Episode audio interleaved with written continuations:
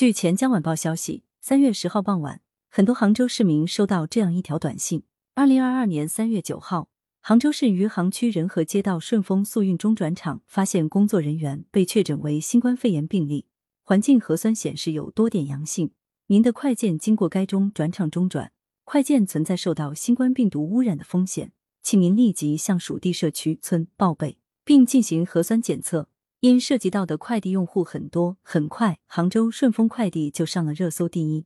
杭州各大医院核酸检测点也排起了长队。有网友吐槽说，自己躲过了一轮轮的新冠病毒，却没有躲过顺丰快递。对于这条瞬间刷屏全网的短信，顺丰方面独家回复记者，该中转场所在园区已封闭，相关小哥在集中隔离，进行核酸检测排查。公司亦第一时间把相关信息同步给政府部门。后续以官方发布为准。据称，目前余杭区仁和街道顺丰速运中转场已完成消杀。记者了解到，顺丰快递的中转场其实是顺丰的分拨中心，并不直接向用户送货，主要的工作就是对包裹进行分拣，然后再按照区域将快递做好分类后运出。记者了解到，今年一月，顺丰控股发布二零二一年十二月经营数据，按月度数据口径统计显示。顺丰控股二零二一年营收突破两千亿元，达到两千零六十点八四亿元，同比增加百分之三十五点八一。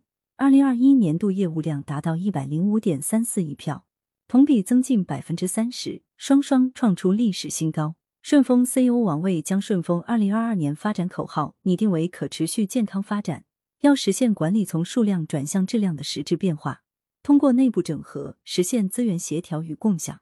提升竞争力和规模，取得战略性优势。中转场和顺丰速运同属顺丰集团旗下业务。顺丰在杭州有多个中转场，除了余杭中转场，还有下沙中转场、位于萧山机场的陆运中转场等。据记者了解，进出杭州的顺丰包裹都要通过这些中转场转运。那么，顺丰杭州余杭中转场每日的善量有多少？受此影响的杭州市民乃至全国的用户有多少？又有多少人收到了要求做核酸检测的短信？目前顺丰方面还没有正面回复。此外，受此影响，有不少杭州用户决定拒收已经放到快递柜或快递驿站的顺丰包裹，那些还没有发货的，不少人选择了退货。这些遭到嫌弃的包裹会如何处理？据记者了解，电商平台一些易变质的生鲜商品基本都会选择顺丰。如果这些生鲜产品被拒收，是很容易变质腐烂的。